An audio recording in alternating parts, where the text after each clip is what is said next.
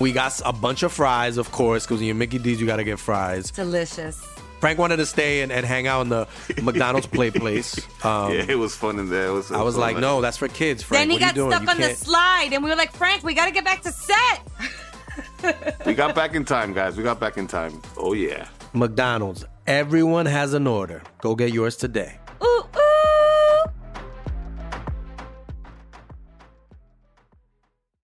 Estás escuchando Leyendas Legendarias, parte de Sonoro All Things Comedy Network. Y les queremos recordar que ya va a empezar la gira de Los Hijos de Mothman.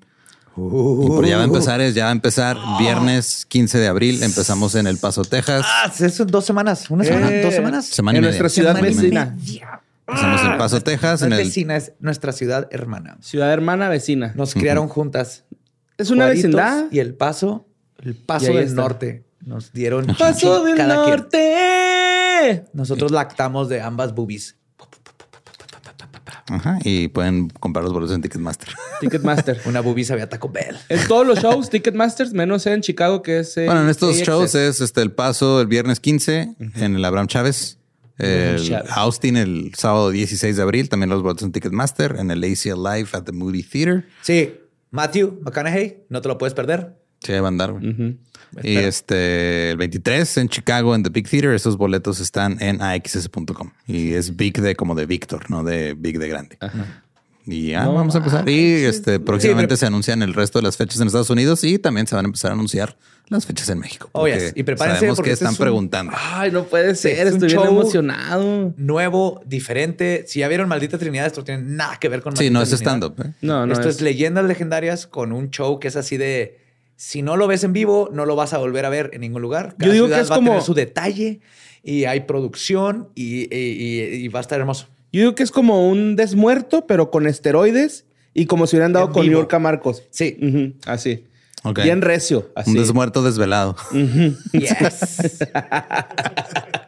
que no puede dormir porque un están los Bobby pulido, de ajá, un Bobby pulido de show. Ah, Mothman. Champion of the everything. De everything, ten. Ya nos Y pues bueno, eh, ya nos los dejamos con el episodio que sigue de Leyendas Legendarias porque era el 162, 163, ya no sé en qué vamos. ¿Dos? Sí. Sí, ese.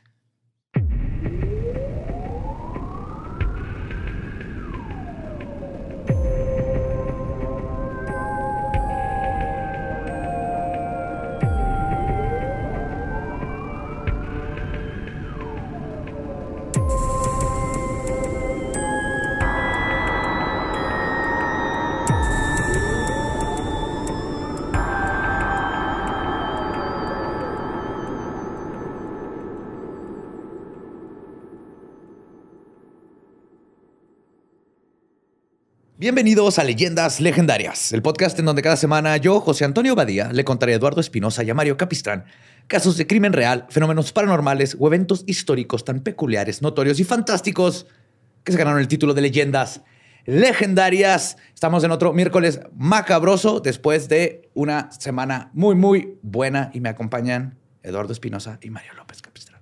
Hola. Hola, qué tranza. ¿Qué pedo? ¿Cómo la pasaron? ¿Todo a gusto? Todo chido. Sí, pensando aquí en el SAT, güey, todo ese pedo. Está en cabrón. Oye, esto es de un podcast de terror, pero eso ya te estás pasando. Hay límites, Nos van a- güey, sí. no mames. lo van a bajar, va. No, Na- no. sí, nadie quiere escuchar esas palabras en este en miércoles. SAT. Uh. Pues les traigo algo que sucedió aquí en nuestro país y creo que es muy importante. Es, es tenebroso, es horroroso y es fabuloso. ¿La reelección? Ah, güey. Ah, No, o sea, todavía faltan unos años. Falta poquito. Ah, no mames. Pues, ¿Qué hicimos, güey? ¿Qué hicimos, güey? pero de hecho, hablando de la política, el truco más grande que han hecho los políticos mexicanos es habernos hecho creer que les importamos y que no solo están ahí por el poder y el dinero. Pero incluso en la política podríamos decir que hay entre, eh, que entre las ratas niveles. Y existe un barco metafórico que trajo estas ratas pestilentes y forjó las reglas que aún siguen vigentes después de décadas sobre la corrupción y el abuso de poder que se usa al día al día. Este barco es un ex jefe de policía, libertino, ladrón de bancos, ladrón del erario público, narcotraficante, tirano, productor de López producto del López Portillismo y un hombre tan culero que se ganó el título de político legendario. Hoy les voy a contar la historia de Arturo el Negro Durazo. Ah, Pum. cabrón. Siéntense todos. Sí. Con razón dijiste que le iba a gustar a Ramos. Es que no mames, güey. Aquí es donde, como estamos viviendo ahorita la corrupción, como la conocemos, que este fue el vato que creo que así single-handedly, él solo, forjó cómo se fueron armando estas, lo, lo que ahorita es una pestilencia horrible en la política y en la policía y todo, y por eso el país batalla. Pues Arturo Durazo Moreno nació en el pueblo de Cumpas, Sonora, en 1924. No se conoce mucho sobre su infancia, pero sabemos que su familia era muy pobre y pronto se mudó a la Ciudad de México en búsqueda de mejores oportunidades. De hecho, a Durazo le avergonzaba su background y procuró jamás juntarse con sus familiares. Ah, Sí. pinche mamoncito, Les cuento un poquito, un detallito más de eso, pero sí. Durante su infancia y adolescencia vivió en la colonia Roma, donde asistió a la escuela y se hizo amigo del futuro presidente José López Portillo, lo cual fue la única credencial que necesitó Arturo para subir en la escala política. ¿Y ese güey qué hace? No, pues es un compa, güey. Como si jugaba fuchito ahí afuera en las calles. Una vez me pichó una gordita de rojo. Qué chido, así empiezan los sueños, va, güey. Sí. Con un compa, güey. y tú decidido. Pues podría decirse que Durazo se ganó la simpatía de López Portillo, pues Durazo en su adolescencia lo protegía. Y no solo a él, también a un amigo de ambos llamado Luis Echeverría Álvarez. Bueno, ¿Qué me suena bien cabrón ese, güey? Por ahí, lo ubicas más o menos. Ve ve por una plantilla, a ver si... Planilla. Plan- Planilla. planilla. Planilla. Una plantilla. También una plantilla, está cómodo. Y a esta edad, lo único que el negro pedía a cambio era que lo dejaran copiar en los exámenes. Sí, está bien mexa este pedo. porque era pésimo para los estudios, obviamente. Para este punto, la biografía del negro ya empieza a parecerse una película de Luis Estrada, pero se va a poner más hardcore. Desde chico, Arturo Durazo ya era conocido como el negro. Primero le pusieron el moro de Cumbas por un corrido de la época. Luego después el Nito, ¿no? Porque es peyorativo el nombre. El Nito Durazo suena todo peor, güey. Pero la verdad es que Arturo era ligeramente más moreno que sus compañeros y eso bastó para poderlo apodarlo así, güey, como sucede en México siempre. Sí, güey. claro. La carrera de Durazo prosperó por sus amistades, pero inició desde que era joven. Tenía fama de ser un hombre violento, rudo, golpeador y gandalla, como lo describió el escritor José González.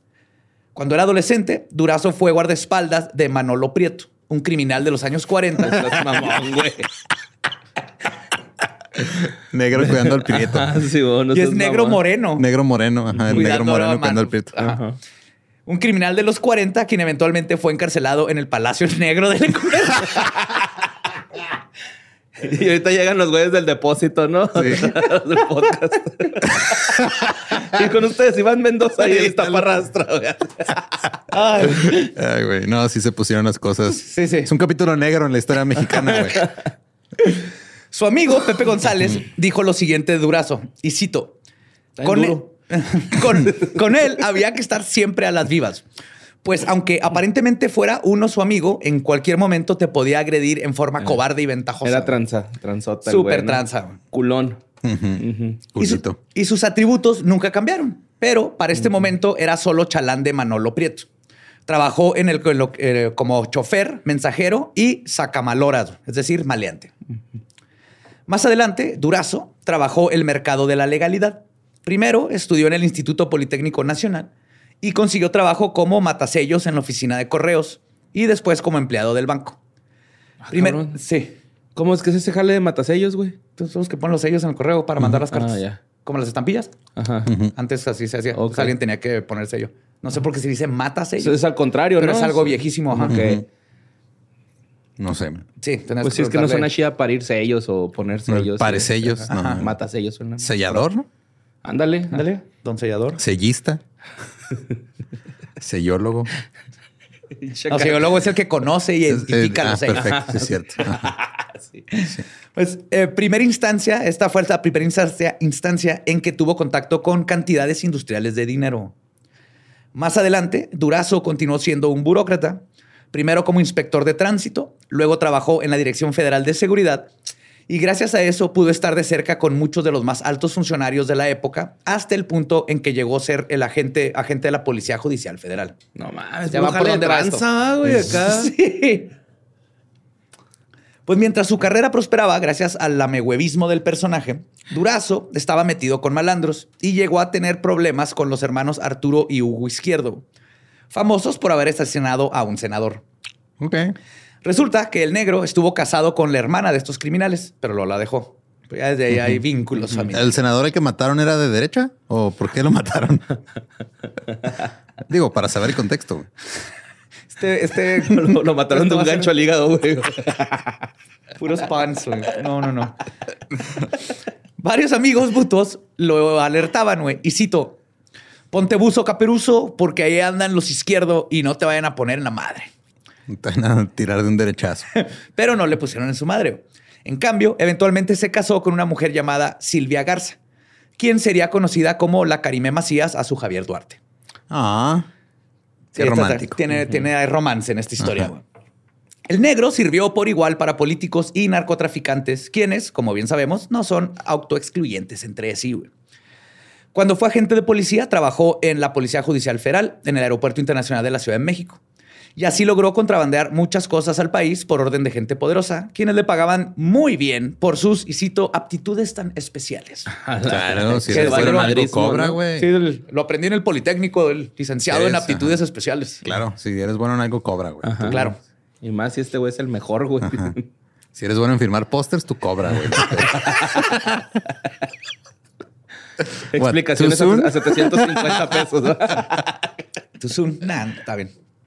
Arturo Durazo tiene muchas historias de terror, pero una de las más famosas, quizá no del todo cierta, es que eventualmente se cruzó en el camino de Fidel Castro y el Che Guevara. Según cuenta Otros dos maleantes, güey. Sí. Pues según cuenta. Era el moro en los moros y cristianos. sí. Era el negrito en Y el los barbudos. ¿Le sigo o ya? Pues si hay más, échala. Prefiero que salga ahorita todo. Desahógate, Que sí, carnal. Sácalo, sácalo, sácalo. Es que descansamos, ¿no? Yo siento pinche acá como Saiyajin, güey, neta, güey. Según cuenta la historia, güey, el negro les puso una madriza a los dos comunistas de manera despiadada. Les, les puso electroshocks en los huevos y también les metió un palo escoba por el ano. Ok. ¿A Fidel ya, Che? Sí, Che. a los dos. No. El mismo día. Del mismo palo. Ah, güey. Ajá. Obviamente esto no se sabe, así- no hay forma de comprobarlo, güey. No hay, no hay registros de que haya ocurrido, pero conocemos esta historia porque el mismo Durazo se la pasaba presumiendo que había hecho esto. Ah, claro. Con cara Yo seria, güey. empalé a Fidel Castro, güey. Ajá. Es que- Ya. Güey, es una gran hazaña si te pones a pensar, güey. Claro, güey. Si algo vas a presumir es eso, güey. De seguro cuando se cayó, se cayó por eso, güey, porque estuvo ahí un espasmo anal, güey. Volvió a sentir ese palo de escoba del negro durazo, güey. Sí. Ay, así se cayó. Ah. Uno creía que traía ensartada la de Estados Unidos, pero no, güey. Era la del Durazo. Ajá. Nuevamente, Pepe González llegó a decir lo siguiente sobre esta- est- estas cosas que decía Durazo. güey. Y cito: Un día me comentó, pinche flaco, hubieras visto, hasta los ojitos se les botaban a los cabrones. y la cerilla se les salía por las orejas. ¿What? Sí, sí. Entonces, no sé qué tan cierto es esto, qué tan factible sea lo de la cerilla. Pero Ajá. bueno, continuó citando. Entre tragos de alcohol y pericazos de coca, los con- lo, lo contaba como si hubiera sido algo digno de un aplauso. En una ocasión, cuando íbamos en pleno vuelo, me dijo que si alguien secuestraba el avión y lo desviaba a Cuba, mejor se cortaba las venas en el trayecto, pues sabía lo que allá le esperaba. No mames. Ese era su miedo número uno, güey. Que alguien secuestrara un avión y lo llevara a Cuba. Sí. Ok. No, pues que digo, qué gran miedo. Luego llegó un parteaguas en la vida de este sujeto. La campaña presidencial de su súper amigo José López Portillo. El candidato le pidió a Durazo ser parte de su seguridad personal durante su campaña y a cambio le iba a dar un hueso muy sabroso. Era obvio que López Portillo iba a ganar siendo parte del indestructible PRI y así se posicionó como jefe del Departamento de Policía y Tránsito, institución que hoy vendría siendo la Secretaría de Seguridad Ciudadana. Básicamente se convirtió en jefe de policías y creó un imperio de corrupción y violaciones a los derechos humanos. La capital de este imperio era la Posada del Sol, ubicada en la colonia Doctores, en la Ciudad de México. Este hotel, diseñado por el arquitecto Juan Sordo Madelano en 1945. Madaleno, perdón. Ah,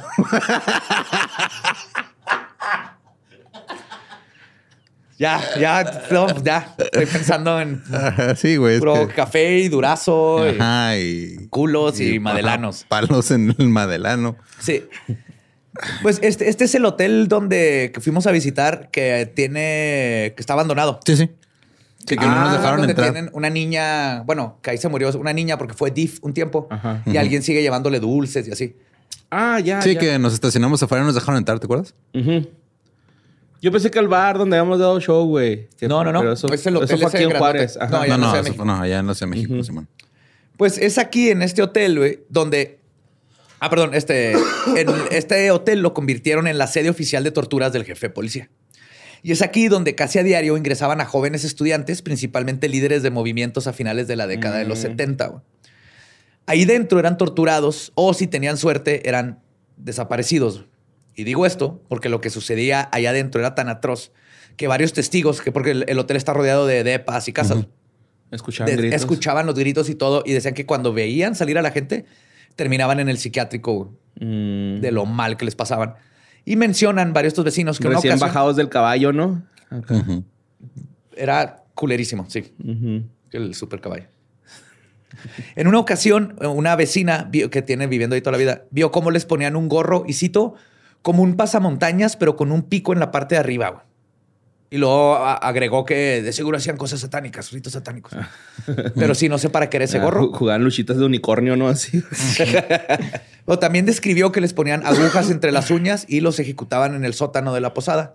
Cosa que sabe porque su casa colindaba con el sótano y oían los gritos todas las noches. Ay, güey. Incluso porque dice que era más niña, se podían ver Asomaban. una barda y se asomaban y por eso tiene una barda enorme entre unos depas de ahí para que no estuvieran de chismosos todos los vecinos. Pero todos los vecinos de ahí conocen. Las historias. También de leí una historia de un este un viene viene o Ajá. Este, Parquero. Un parquero, como decimos acá, que le decía al Durazo así, "Eh, eres un pinche asesino, cabrón. eh". Y se seguía. Todo el mundo sabía quién era Durazo, pero lo veían llegar al hotel cada rato. Yes. Pues bueno, una de las primeras acciones que hizo durante su mandato fue hacer una mega casona abominable del calibre de los Alpes suizos. Se trata de una casa que construyó en la carretera México-Cuernavaca en el Ajusco. Gracias a sus amistades, consiguió 10 mil metros cuadrados de terreno. A la chingada. Es un chingo. Es un chingo. También se cuenta que le autorizaron explotar el- una toma de agua porque invitó al responsable de esa decisión a una orgía con vino, cocas y prostitutas. ¿Cocas o coca? O había diferentes Ah, tipos de coca, coca. ¿no? Coca. Dije cocas. Cocaine. Cocas. Cocaine. Pues de seguro había Coca-Cola. Yo creo que Sí, también este cocaine, vato se ve que es un tipo que pisteaba cubas. Ok. ¿Seguro no les tiene miedo? Pues su mansión sota costó más de 700 millones de pesos De la época. de la época que no pagaron, que pagaron los mexicanos. Ah, claro. El servicio a la comunidad. Sí. La señora de Durazo quería que se terminara esa casa en ocho meses. En otras palabras, muy poquito tiempo para la, la magnitud de la obra. güey. Ajá. Ni que fuera para ir a un ocho mesino. O sea, Sí. toma más tiempo. Entonces, lo que sucedió es que Durazo le preguntó a cuántos trabajadores iban a necesitar. Cuando le dijo que 150 al arquitecto. Durazo le respondió, y cito, para mañana tienes aquí a 650 policías. El arquitecto también dijo que necesitarían... O sea, le dijo a los chotas, órale, güey, van a hacer Vaya- mi casa. vayan a hacer mi casa. Ajá. mandó a los chotas de la Ciudad de México a construir su casa. güey. No los puso de chalanes. Ajá. Sí. Vete a la verga, güey. Neta, güey. Sí. O sea, a la verga la seguridad del país, Ajá. güey. Primero Michan. Creo que estaba más segura la Ciudad de México cuando los, alba- cuando los, Cuando los estaban de albañiles. güey. Ahorita vas a ver por qué, güey. Ahorita Ok, vas a ver, a por ver, qué, güey, ¿qué pedo, güey? con Ay, este- cabrón, güey. Pinche vale verga. El arquitecto también dijo que necesitarían construir una carretera para llevar todo el material a la casa, güey. Pero la esposa de Durazo no quería. Ella dijo, y cito, no, arquitecto, yo aquí no quiero carretera, porque donde hay carretera, todo se llena de humanos. ¿Y ya qué era, güey? La esposa de Durazo. Ajá. ¿Y qué era? ¿No era humana o qué, Era güey? social. No sé, una No sé, pero me social. identifico con ella.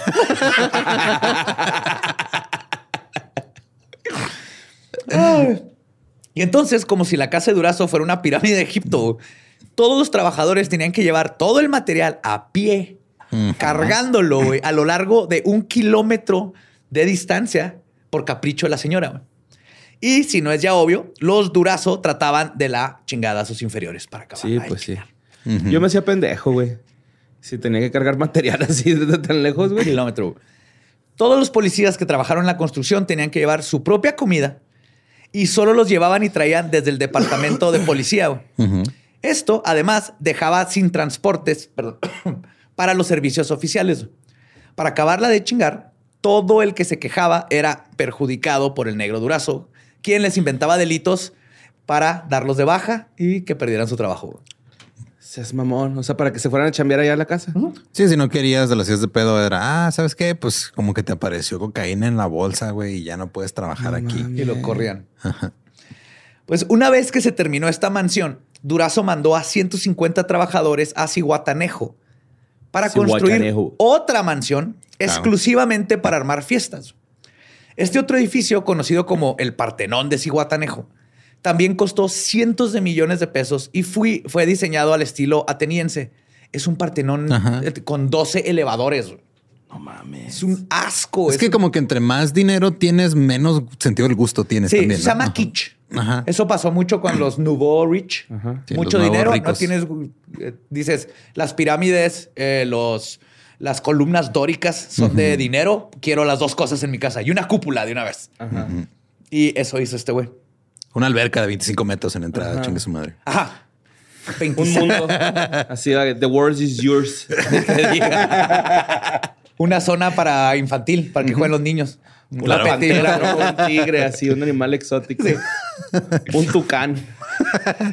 Con la boca abierta. boca abierta, güey. Sí.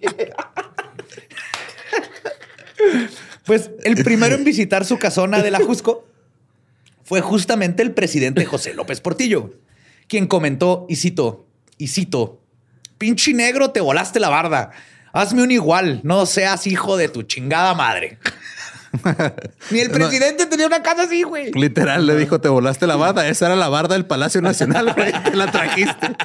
La desarmaste uno ladrillo por ladrillo. Te dijiste, si sientes, subes cargando dos ladrillos cada quien. Imagínate esa escena, güey. No hace falta con troncos ahí jalando. Poco tiempo Con después. mamuts. así, Carriendo el material.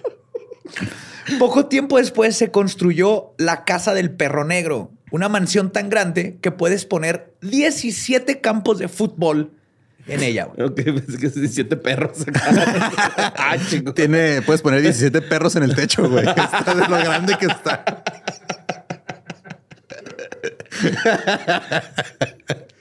¿Y por qué era la perrona, güey? ¿O cómo es? La casa del perro Ah, negro. la casa del perro. Sí, la bien perrona. la mamalona, ¿no? Era fan de Harry Potter. ok. Pues en la Casa del Negro Durazo se construyó un curso al estilo del Estudio 54, güey. Ay, Ok. güey. porque su hijo visitó el lugar y le encantó, güey. Mm. También se construyeron caballerizas, canchas deportivas, un galgódromo, un hipódromo Claro. y muchas otras instalaciones lujosas. Entonces tenía dónde correr perros y dónde correr caballos Ajá. y el estudio 54 En su casa. en, en una de sus tres casas. En una de sus tres casas. Güey, es que, o sea, y, y yo bien apendejado de niño porque vi que Ricky Ricón tenía un McDonald's en su casa, güey. Si no mames, ese güey tiene un McDonald's. Este güey tenía Las Vegas en su patio. Sí, güey. qué Ricky pedo, Ricón ¿no? sí, sí pagaba prestaciones a los que les construyeron Eso todo. sí. Eh, pero Ricky Ricón tenía un Monte Rushmore, acuérdate, a través de es su chant. cierto. Pero luego se murió y se convirtió en Gasparín. Ajá. Y pagó con tener que estar vagando. Era un alma en pena. Ajá, sí, viviendo en una mansión abandonada. Con Christina Ricci.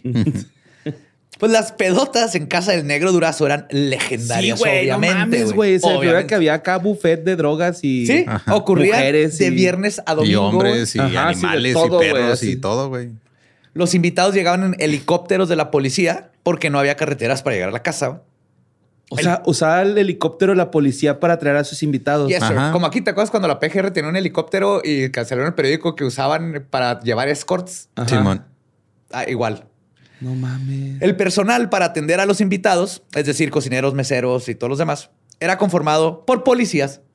Y por supuesto, a ellos no se les Güey, transportaba este güey por es el... Gru, güey. ¿Estás de acuerdo? O sea, los policías son sus Sus minions, güey. Y tiene a O sea, a su, a su científico loco ahí, todo el pedo, güey. Es Y, Gru. y ellos no les daban transporte, güey. Todos los policías tenían que cargar con todo lo que necesitaban y su ropita elegante para atender a la gente, e irse caminando desde donde vivieran Hasta la casa y luego caminar el kilómetro para llegar a la Yo casa. creo que los ponía a atender desnudos, güey. Nada, es porque podía, la neta. Ah, puede ser. No lo dudo. Ajá, así de, quiero que anden encuerados, pero señor, me vale verga.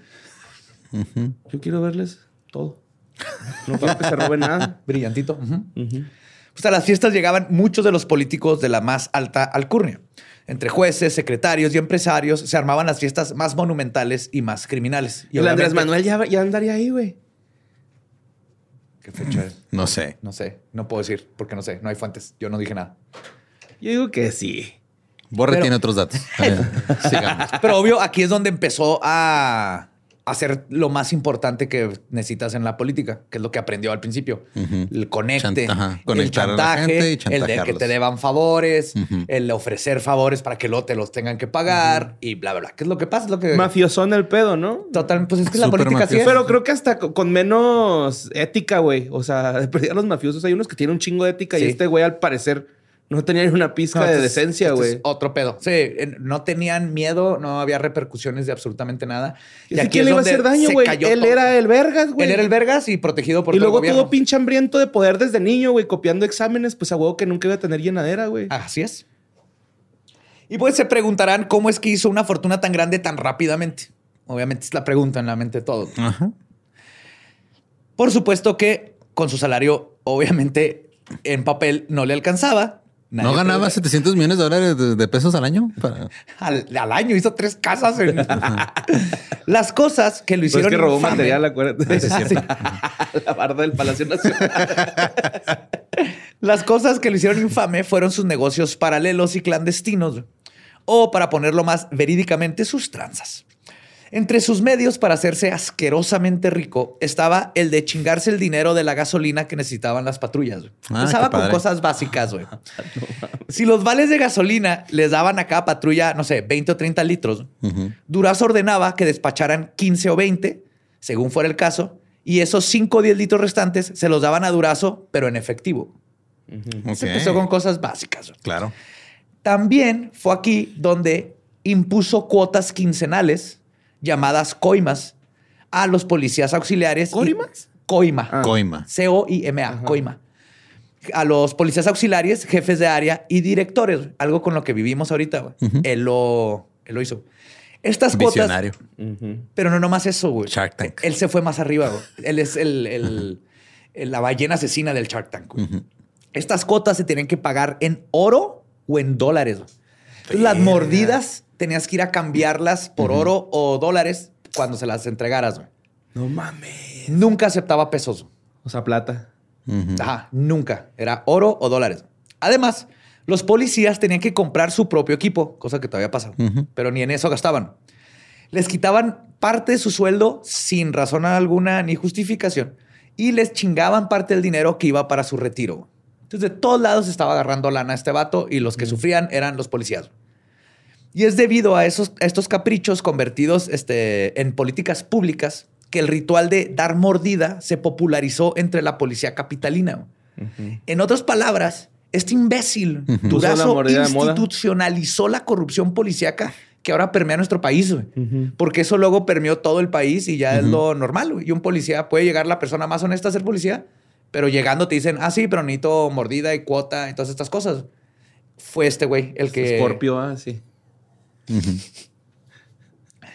Lo que más da coraje es que no solo hacía esto con total impunidad, sino que se jactaba de sus tranzas. Una anécdota que relata José Sánchez López, un reportero de radio de la época, es que cuando un día fue y encaró a Durazo por varias denuncias, porque era, lo hacía al aire libre, güey, no le importaba. Y le dijo que qué onda con todos estos actos de corrupción que lo estaban este, acusando. El jefe policía le respondió, y cito, a ver, cabroncito, ¿cuál pinche corrupción, güey? Aquí no hay ni madres de corrupción. Venga para acá. Luego lo llevó a una habitación, abre la puerta y está llena de sacos con cientos y miles de sobres llenos de dinero, güey. Entonces, cuando lo ve, le dice, y cito, métele la mano, cabrón, y lo que agarres es tuyo. Cuando el reportero sacó todo lo que pudo entre sus dos brazos, Durazo le dijo, y cito, ya vio mi cabrón, aquí no hay ni madres de corrupción. Wow. No mames. Y se fue con su billete. Se fue con su billetito. Claro. Esto pues, ya lo contó mucho tiempo después, ¿verdad? Sí, cuando se le acabó la lana. Sí. No, y también cuando ya no estaba Durazo, Sí. el- ahí tenía una de dos. Ajá. O, Tenía tres. Irse, irse con dinero. o irse a la verga. O, irse- Sí. O que le sacaran los ojitos y la cerilla de los... Que no pensé que esa fue... Qué bonita forma de limpiarte las orejas si fuera tan fácil. Porque es peligroso el Q-tip. Acuérdense, nada Sí. más grueso que un balón de fútbol americano debes de meterte en la oreja. Nunca. Esa es la regla de los ornitorralingólogos. Otorrinolaringólogos. Ornitorrincolaringólogos. Otorrinolaringólogos. Otorrinolaringólogos. Esa madre.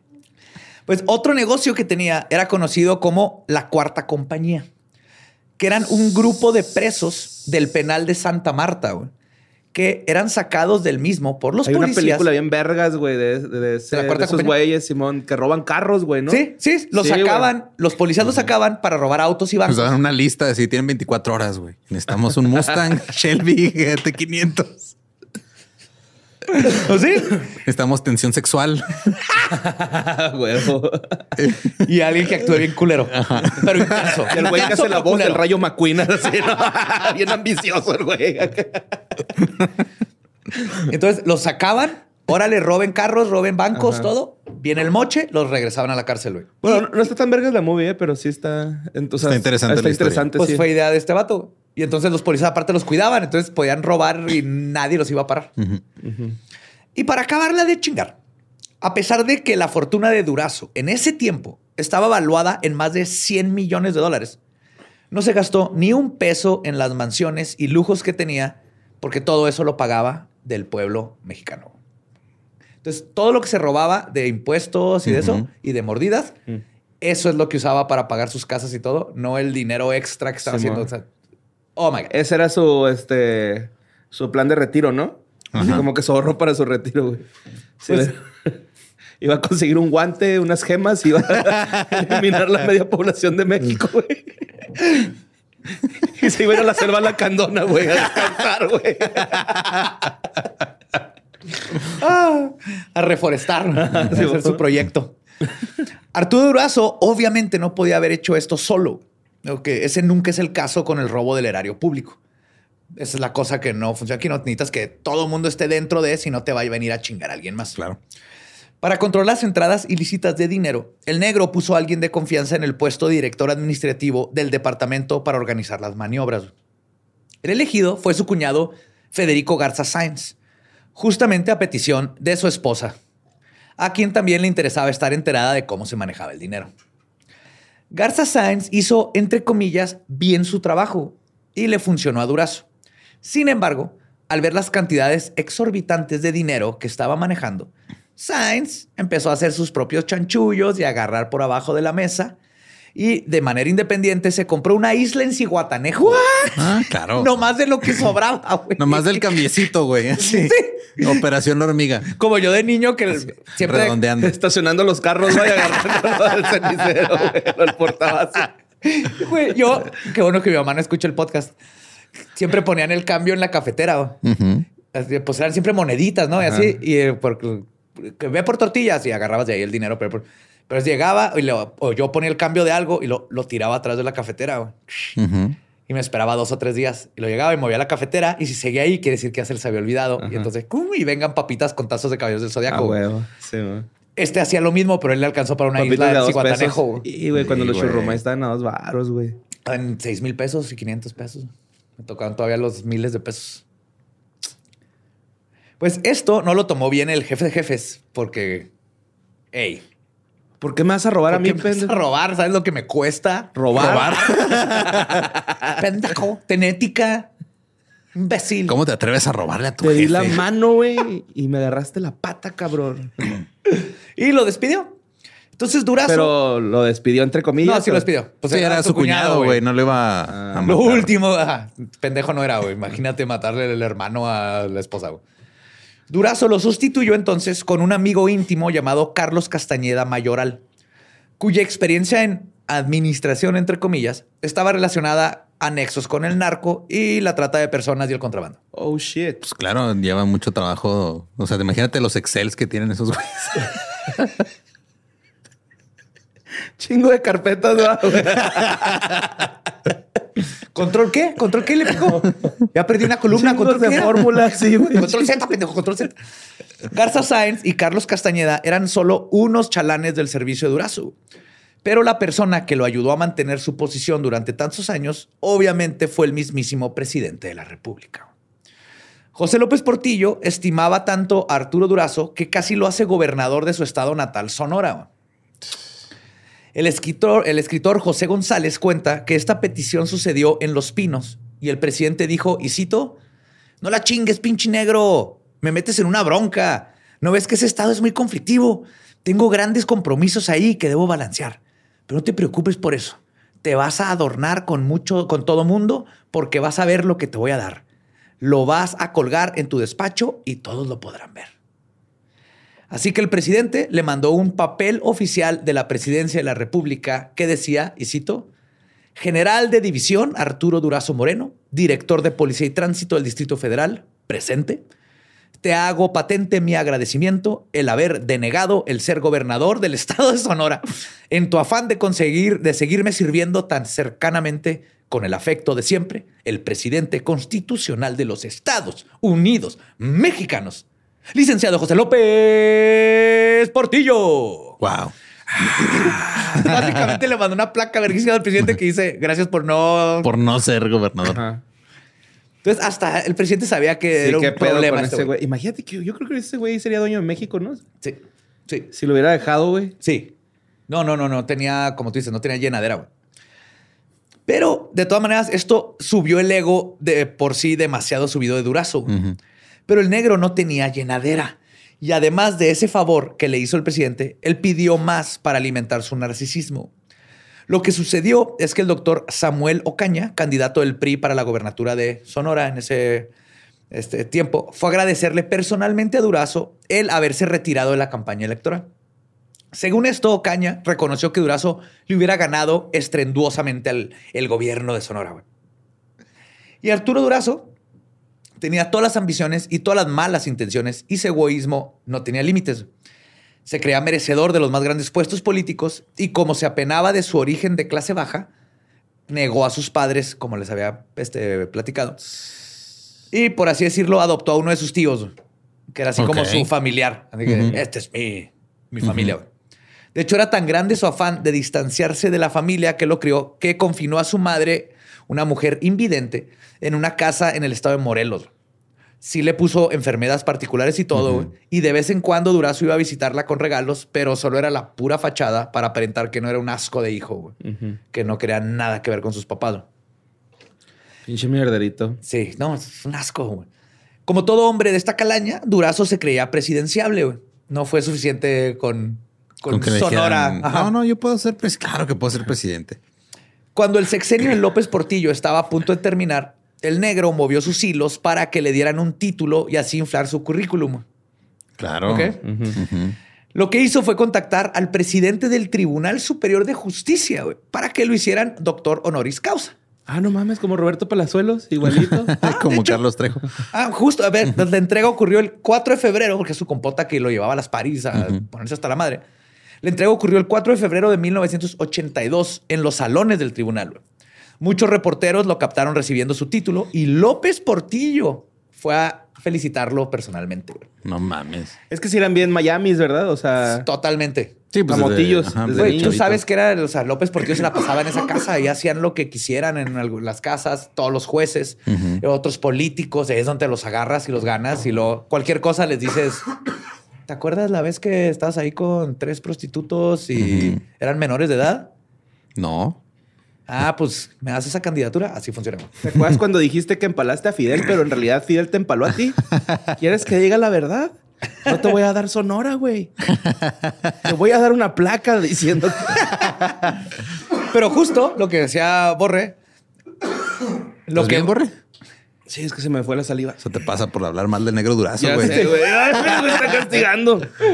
El pinche aire también ya me está jalando. Esto de, de lo ridículo que llega a ser el doctor honoris causa. ¿no? Ahí les va una lista de personajes que también lo han conseguido. Laura Bozo, Claro. Charles Chaplin. Carlos Trejo. Tatiana.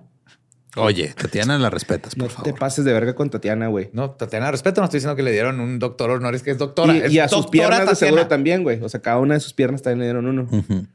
Tiene dos. Es en doble- arquitectura, ¿no? Porque es especialista en patios de casas. Sí. Pero Robert- solo particulares. Roberto Palazuelos, Adela Micha y Carlos Villagrán. ah, Ah, Federico. Doctor Kiko. doctor Ajá. Kiko. Es doctor Ajá. Kiko. El doctor Federico. O sea, mientras otra gente está ahí ocho años de su vida para sacar maestría, doctorado, tesis y todo esto. Pendejos, No, güey. ver. Pues sí, güey. Mira, hay otras formas, güey. Ponte chorchitos, traje marinero y llora Sí, por años y Y ya. listo. Ni que pasa el desgraciado, güey. y Te dan uno, ve a hacer investigaciones paranormales, güey. Métete al campo, güey. Doctor de Eso, fantasmas, eso sí. está chingón. Necesitas estar ahí enfrente, güey. ¿Libros? Pff, por ver, favor, no, no, no. güey. Tienes que haber olido un fantasma, no leer de fantasmas. No. Tienes que oler, güey. En fin. Durazo pretendía escabullirse como un ratón a todas las esferas de poder. Pero José López Portillo se esforzó por alejarlo de la presidencia por razones políticas. O sea, él sabía que tenía mucha cosa, mucha cola que pisarle.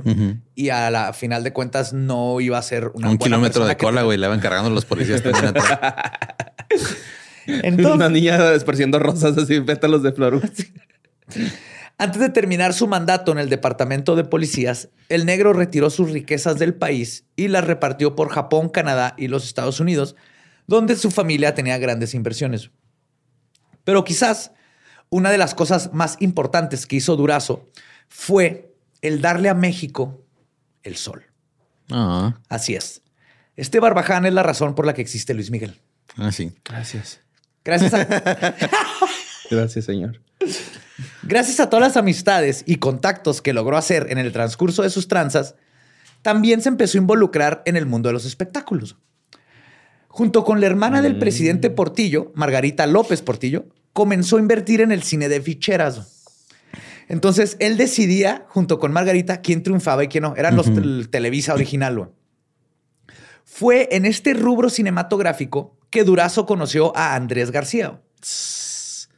Do- señor. un actor dominicano y sex symbol, mejor conocido por sus películas como, y cito, Mírame con ojos pornográficos. Güey, él es conocido por tener una bombita que hace que se le pare el pito, güey. Ah, también. Eso es, güey, pinche tecnología Pero sus cabrona, películas es Mírame con ojos pornográficos y El macho biónico.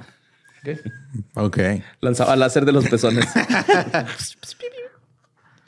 Pues fue García quien le presentó Ahí usaba la bombita, güey. La bombita. fue García quien le presentó a Luisito Rey a Durazo. Que Luis García conocía a Luisito Rey y Luisito Rey le dijo, preséntame a este güey. Entonces ahí hace el contacto García. Todo esto era para que intercediera por la carrera de su hijo Luis Miguel. Y justo en 1981, el año en que yo nací, Luis Mirrey, de solo 11 años, consiguió un gig cantando para las Fuerzas Vivas Aztecas en la boda de Paulina López Portillo, la hija del presidente. Un mes después, El Sol de México firmó contrato con la disquera EMI, salió en Siempre en Domingo y al poco tiempo ya era un fenómeno internacional. Sí, mo. Wow. Yep. Pero fíjate, güey. Luego llegó el loco Valdés, güey. Con Verónica Castro, güey. Y se llevaron a Luis Miguel de cola, güey. Con Cristian Castro, mamón. Cristian Castro. El más vergas, güey. Aunque Sí. se enojen, güey. Aunque se pinche les arda la cola, güey, cuando lo diga, es güey. He's true. Cristian Castro, güey, canta bien verga, güey, más que Luis Miguel, güey. Pues a mí me valen verga los dos, pero está bien, güey. Pero por lo menos uno es más acá showman, ¿no? O sea, se encuera y la verga. El otro acá como que, ay, no, yo siempre tengo que andar en línea, güey. O sea que, no mames, güey. Es Todos que si, se mete perico, no, o sea, es, es que si Luis Miguel se deshace la corbata, se desinfla, güey. O sea, el nudo de la corbata es lo que lo mantiene sí, firme, güey, lo que, lo que le da forma, güey. Sí, le ponen un popote aquí para poder inflarlo si se desinfla poquito. En el comercial que hicieron de Uber Eats usaron a su figura de cera, güey, porque él ya no podía. Con deepfake le pusieron la cara. güey. Sí. Pero ahí no termina la conexión de Durazo con Luismi. Las conspiraciones abundan sobre la conexión entre el negro y la desaparición de la madre de Luis Miguel, Marcela Basteri. Mm. Esto proviene de que Luisito Rey se acercó al jefe de policía en varias ocasiones para pedirle que se encargara de desaparecer a su esposa. Y en la serie lo mandan de que la esposa iba a las fiestas. A las fiestas del Negro ahí en las fiestas, en las casas, ahí cantaba Luis Miguel. O sea, era bien conocido. Pero ahora, Soy lo que quiero ser. Sí, a huevo, güey. Pero, y es, es el culpable de que Juan Pazurita nada más diga, "¿Y mi mamá, güey. ¿Dónde está mi mamá, güey?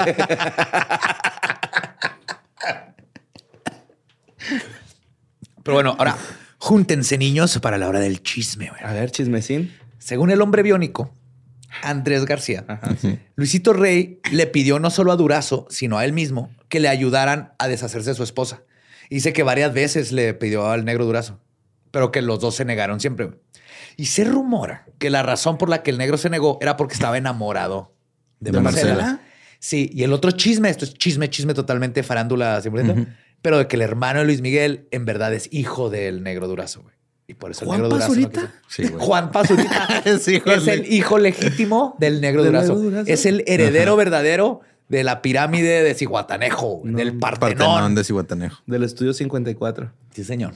Es Juanpa. Wow. Karen. Hey, lo aprendiste aquí, ve y reclama lo que es tuyo. Pero esto es puro chisme, güey. Lo Que que no, es como, no es como que haya tenido pedos con bienes raíces, Juan Panta. No, va, todo bien. pues mientras Luismi despegaba su carrera, Durazo cometió otra masacre de las muchas que hizo, que no sería descubierta hasta un año después, pero empezaría el final de su reinado. El 14 de enero de 1982 fue cuando ocurrió este incidente que destapó uno de los peores crímenes del antiguo jefe de policías que conocemos, porque la verdad Sí, no sabemos sea, Chingo, güey. Sí. Ujú. Ese día comenzaron a aparecer cadáveres de seres humanos en el río Tula, a la altura de la última compuerta del sistema de drenaje profundo en San José, Acuculco, en el estado de Hidalgo. Los cadáveres estaban degollados, otros no tenían brazos, piernas o dedos. Este evento se conoce como la matanza de Tula. Todo comenzó cuando unos colombianos llegaron a la Ciudad de México. Recorrieron la capital en el taxi de un mexicano llamado Armando Mogollán Pérez y así se fueron familiarizando con las calles y avenidas. Una vez que los colombianos pensaron que Armando era de confianza, le ofrecieron un deal. Estos colombianos, eh, este, colombianos dijeron, vamos a empezar a asaltar, a asesinar, a hacer crimen y a hacer todo. Y el, taxista era el parte de su crew. Todo iba bien para ellos hasta que la policía los detuvo y los llevó a la cárcel. No se crean. Los polis resultaron ser más vivos y cuando los detuvieron, los hicieron trabajar para ellos. Ok. No mames. Ajá. Vieron que, ah, tienes este business, nosotros también tenemos este business. Móchate y vamos a. ajá. ¿Cómo sigue siendo, no? Sí. Por eso te digo que cuando no estaban los policías ahí era más seguro. De esta manera, los asaltantes y los policías se aliaron para realizar más asaltos a casas habitación en lo que antes era el DF. Parecía ser un buen trato para ambas partes hasta que los policías comenzaron a exigir todo el dinero de los asaltos. Por supuesto, cuando digo policías me refiero a los policías comandados por Arturo Durazo. La pesadilla comenzó cuando el negro se dio cuenta de que las cuentas no le favorecían. Al parecer está muy pendiente de esos Exceles. Claro, pues sí, güey. O sea, tienes que cuidar tu dinero. Sí, sí, sí. Pues los asaltantes daban dinero que no correspondía con el robo de una casa o de un banco. Además, los colombianos querían defender su autonomía porque básicamente eran prisioneros de las autoridades. Ajá. Entonces amenazaron al departamento de policía con denunciar todo. Te dije, yo les O voy sea, los colombianos le dijeron así que... Sí, "Ah, bueno, güey, vamos a decir que... Voy a ir de peinetón, güey. Imagínate qué tan harto estás, güey, que eres un ladrón asesino y el otro, el policía es el que te está extorsionando. Entonces vas a ir a la prensa a decirle, Dinero. yo soy un asesino. Y te lo juro que yo estaba igual. Así. qué tan culeras están las cosas. Yep. Pero obviamente la amenaza se revirtió cuando el jefe mandó a desaparecer a los atracadores. A los colombianos. Sí, no se van a meter aquí. No. ¿Me estás amenazando, pendejo? Bye. O sea, ni siquiera eres mexicano, güey. Y Ah. vienes a amenazarme a mi país acá. A mi ciudad. Sí, güey. No mames, güey. Con permiso, tengo que agarrar mi Bentley para subirme a mi Jaguar para que me lleve a mi helicóptero para llegar al cuarto de visitas de mi casa. Entonces, una mala noche de enero de 1982, un grupo de agentes conocidos como Jaguares se presentó con camionetas oscuras No, ese es Hernández. Borja. Ok. Jaguar mayor. Piedra. Déjame piedra. Los jaguares llegaron. Eso le dijo un colombiano a otro cuando compró piedra, güey. Porfa, poquita nomás.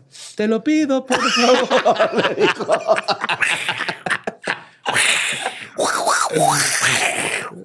Pues los jaguares se presentaron en camionetas oscuras y se llevaron al taxista Armando Mogollán Pérez y a los colombianos a un rumbo desconocido. Los jaguares empiezan a interrogar y torturar a los colombianos. Probablemente los llevaron al hotel.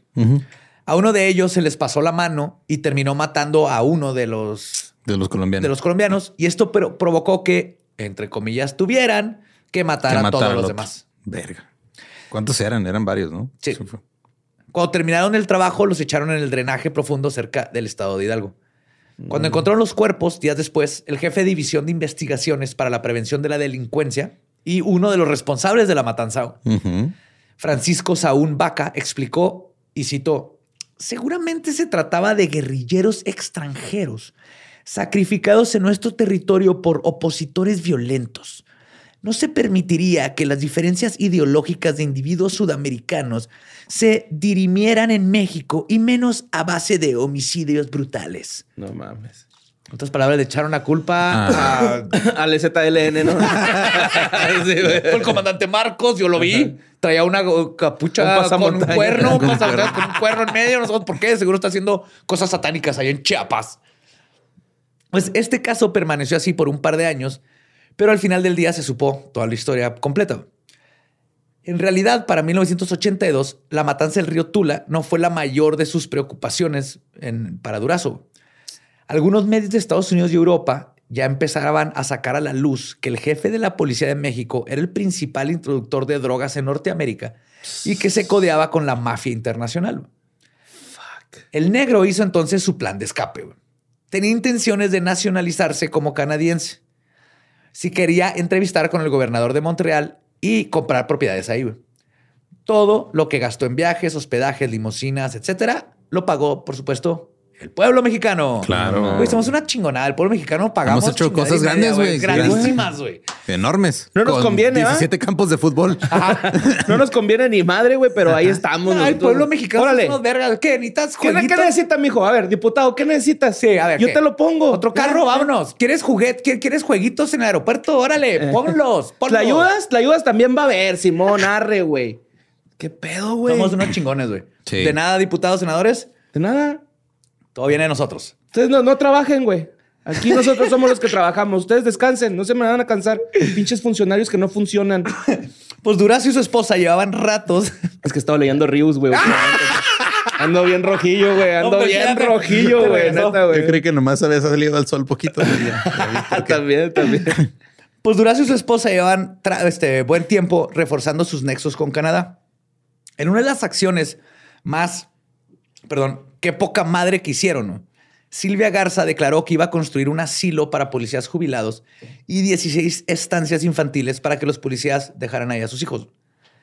Los proyectos se iban a financiar con actos sociales y ayuda del sector privado. Sin embargo, obviamente, No pasó. Silvia dijo todo este dinero, venga para acá. Y luego, ¡pum!, lo mandó a Canadá. Y no se construyó absolutamente nada, güey. Entonces, todo ese dinero que invertían en Canadá les estaban como creando este, el, el background que necesitaban para cuando pidieran Su nacional- ciudadanía o nacionalidad, nacionalidad, ajá. los jalaron. güey. Mientras tanto, Arturo Durazo andaba tan desesperado por no... De seguro los canadienses cuando escucharon, no mames, que te chingaste unos niños, güey, ahí te, ahí te va la nacionalidad, pero ya. A la verga. Arturo Durazo andaba tan desesperado por no ir a parar al tambo que hizo un par de patadas de ahogado. Porque ya cambió el gobierno, todos sabían Sí. que era un hijo de la chingada. Con podcast. Exclusivo de Spotify.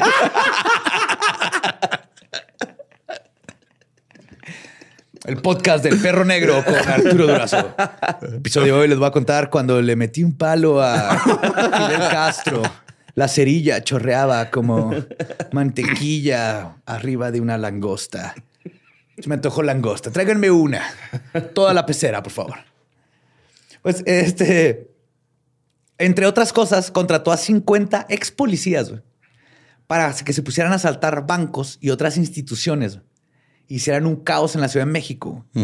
Para que todo este predicamento de seguridad pública Sí, lo regresaron. lo regresara y dijera él, hey, solo Nomás yo. miren, puedo nomás me controlar". fui yo y vean el cagadero Mira que se hizo. empezó a pasar. Miren lo que ¿Eh? empezó a pasar. güey. Mira, eso pasó con los partidos políticos, ¿no? Ah. O sea, All of them. Yes. yo extraño un poquito al PRI, güey. La neta, güey. Este era el PRI, güey.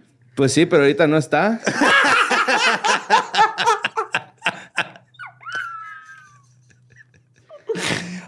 Es que vivimos en constante. Las cosas Sí, que güey. jamás iba a pensar en que iba a decir en, pedo, su, sí, en su vida, güey. Pero es que como mexicanos, de hecho, debería ser este, no, no de síndrome de Estocolmo, debe ser síndrome mexicano. güey.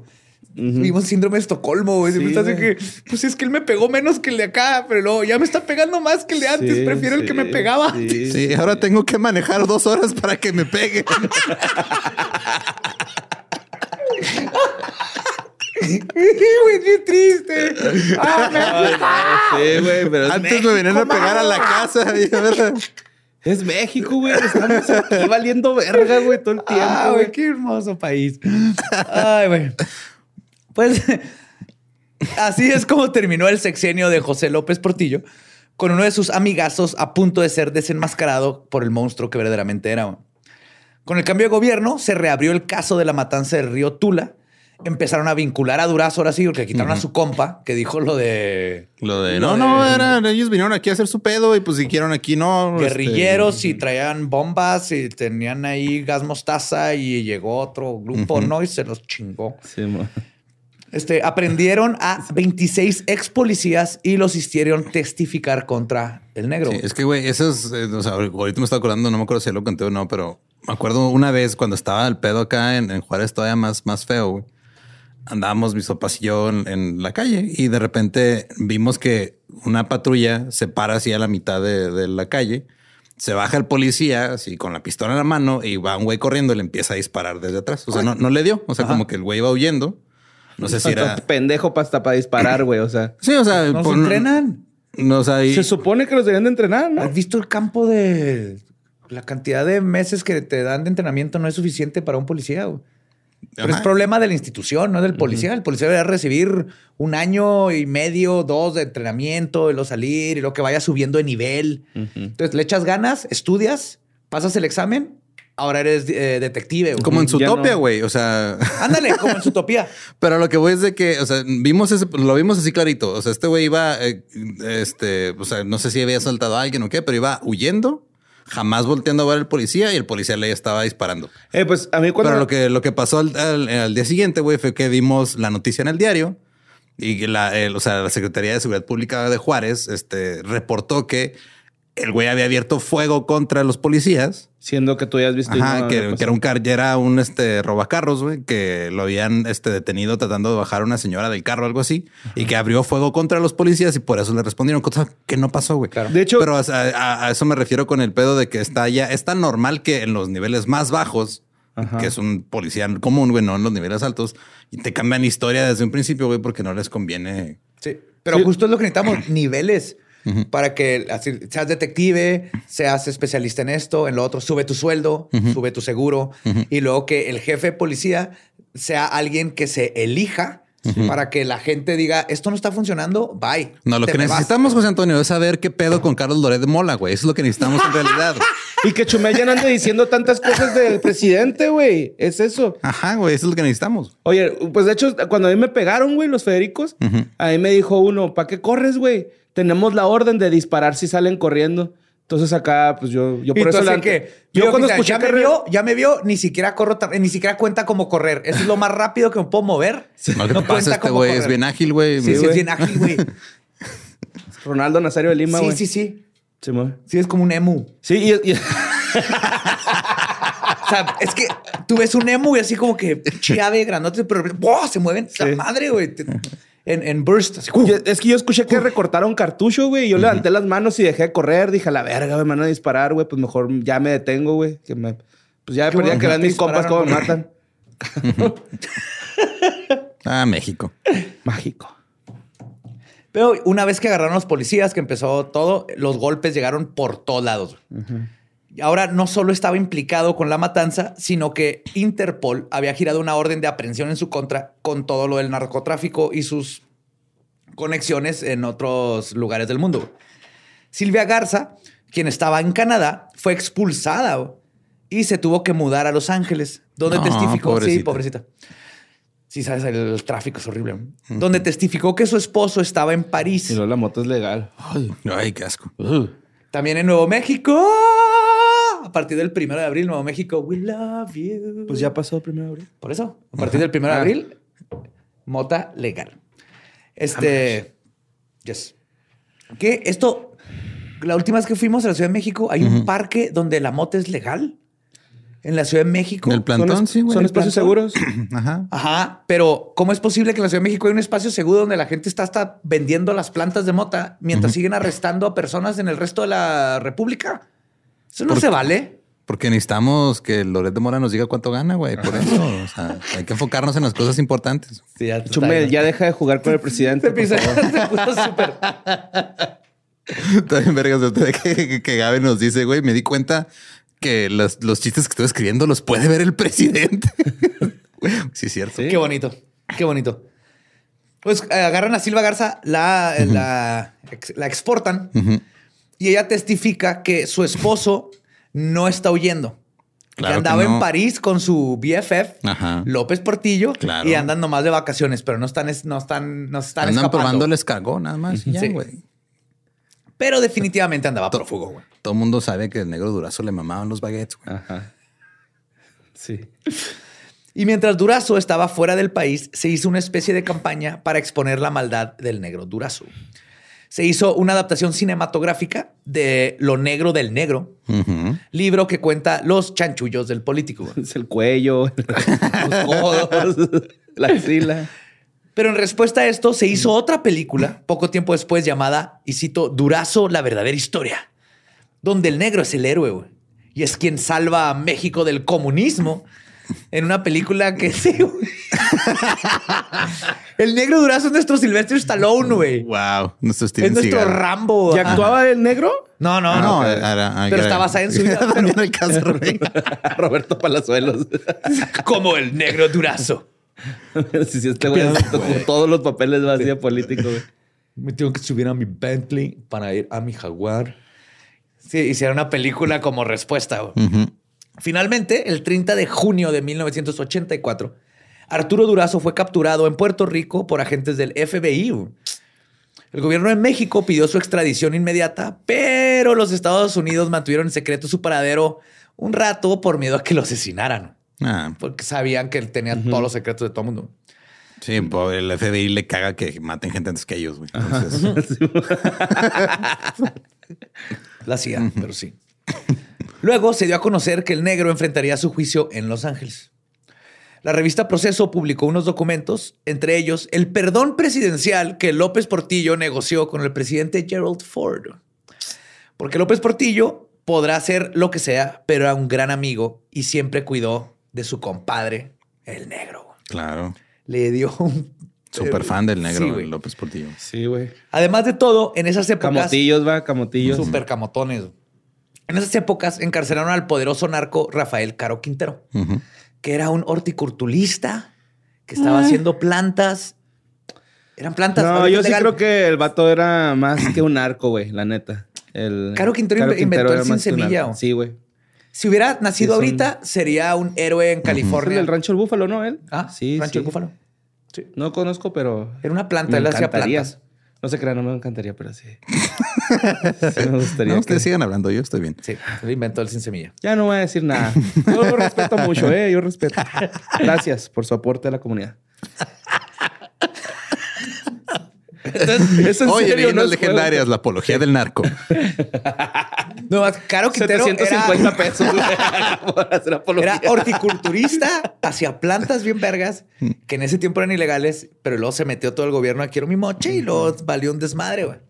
Pero si hubiera nacido Sí, ahorita, yo también vi narcos.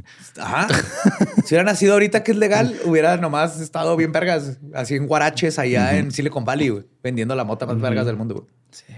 El punto es que cuando agarran a Rafael Caro Quintero en Costa Rica, co- confesó que trabajaba para el negro Durazo. güey. Ah, ¿Caro Quintero dijo? Ajá. O sea, el negro Durazo está, está metido en todo.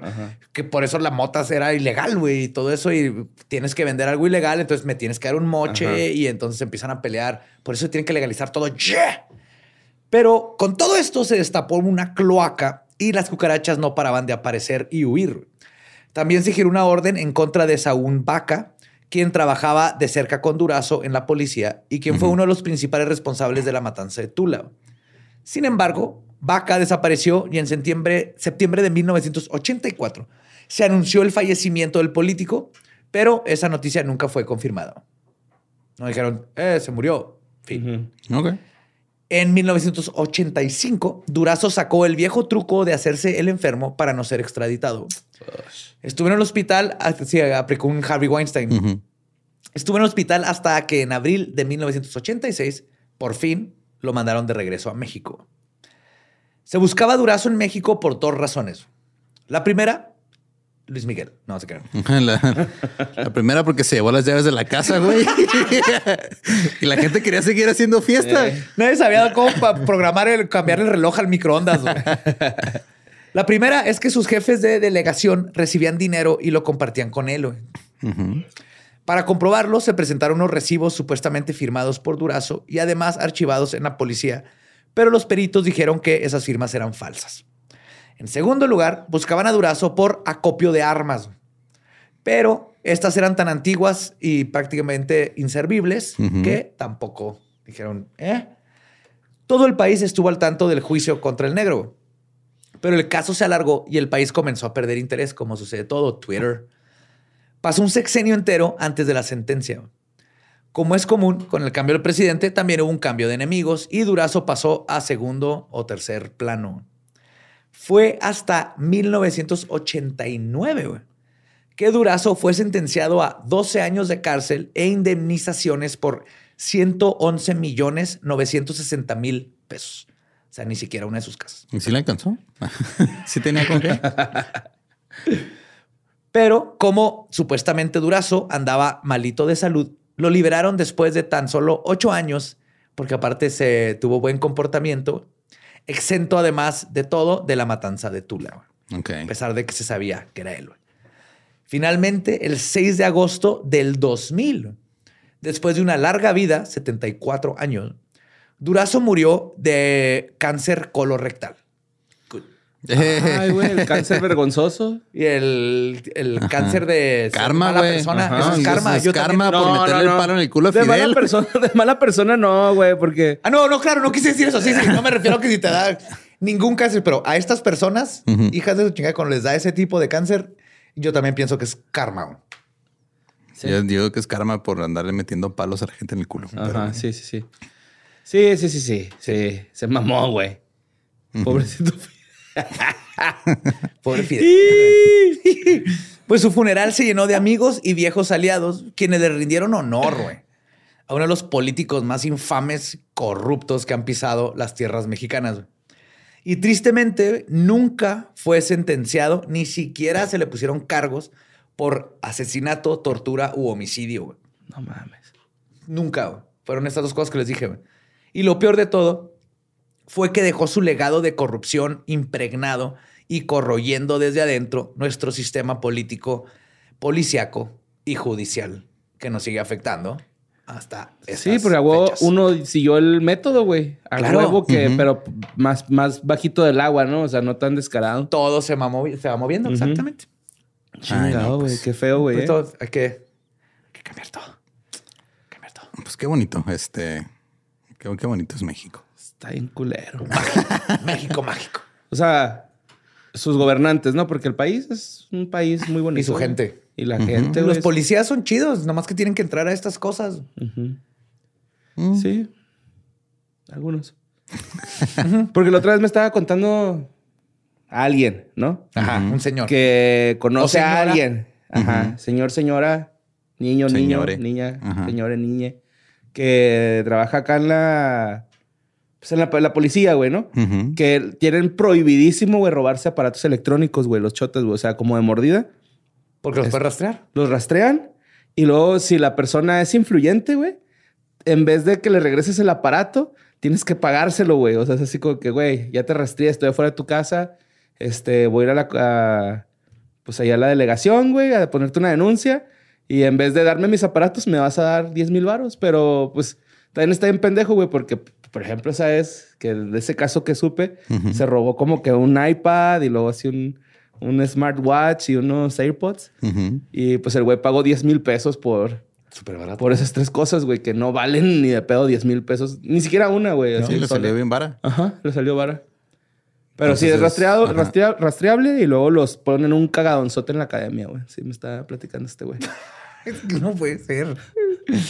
No, no, necesitamos un sistema que les paguen bien, que tengan seguro, que puedas eh, ir subiendo hasta ser el, el jefe de policía. Porque te lo ganaste, porque resolviste un chingo de casos y la gente de la ciudad te quiere, güey. No porque te puso el presidente municipal. Ojalá no te haya Que metido en haya pedos. responsabilidad. Ay, nadie sabe quién es Sí, nada, esa- la, señora críptido, Ajá. niño, niña. Ajá. Cerdo, hombre cerdo. hombre cerdo. Hombre oso cerdo. y pues. También he pedido mucho este tema, güey, de hecho. Está muy chido, ¿eh? Está muy, muy Está chido. muy cabrón. Yo también cuando, o sea, lo pidieron y luego ya leí bien y todo. Y también, Ro, love you. El, el aprender de dónde viene todo esto que se nos hace tan normal en México. Ujú.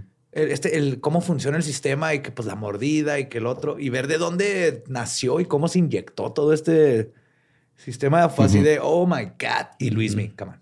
Simón. Obviamente Luismi estaba metido en esto. A huevo que sí. El sol. Cristian Castro rifa, güey. Y a nosotros nos pueden Háganle encontrar en todos lados como arroba leyendas podcast. Síganos ahí, síganme a mí como ningún Eduardo. A mí me pueden seguir como Mario López Capi. Ahí me encuentran como el Va Diablo, nuestro post.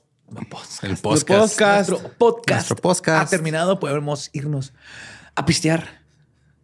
Esto fue palabra de la incondicional. Tú, la misma de ayer. Si les dedican esa rola, red flag. Sí. Yes. Pero si les dedican azul, güey, de Uy, güey. Es- me estoy mojando en este momento, güey.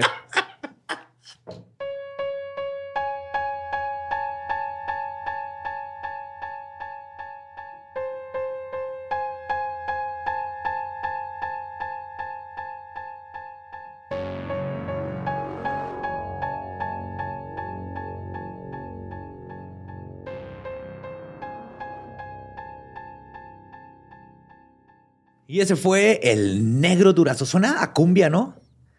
Sí, vamos a bailar con el negro durazo. Vamos a bailar con el negro durazo. Probablemente sí fue su canción de campaña. Métele para- un palo al Che y a Sonora. Castro. Métele un palo al Che y a Castro. Suena como una cumbita, pero no es. Cantaba por Cristian Castro, güey. Sí, sí. Pelada, güey. Cristian, do it. Yo sé que nos escuchas, Cristian. Yo le entro. Ay, no, sí, qué es de las peores cosas que le ha pasado a nuestro país. Sí, güey. Estuvo cabrón es. este capítulo, eh. Me gustó un chingo. Eh, no respeto eh, las acciones del negro durazo, pero respeto un chingo su estilo de cantón. Pinche casa ridícula, Culero. Sí, si, quieren, si quieren saber más datos ahí en, el- en lo que no quedó en esta parte, en el postcast. En el podcast. ¿Eh? Ahí eh, me meto más en los detalles de esta casa ridícula que, nomás como spoiler, tenía un elefante hecho de marfil. En esa casa, Chris Rock cacheteó a Will Smith, güey.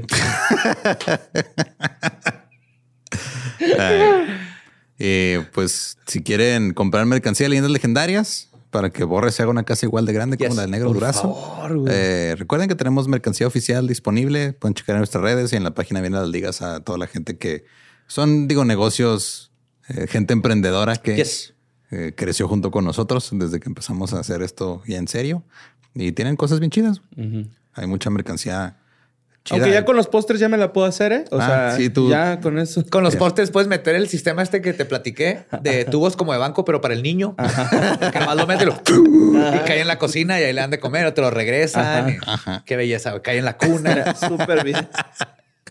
Y este también eh, tenemos otro anuncio un poquito diferente. Eh, el 8 de abril se va a estrenar un documental dirigido por eh, Luisardo García, compañero de Borre en que fue de ellos. Mejor conocido como Luisardo García.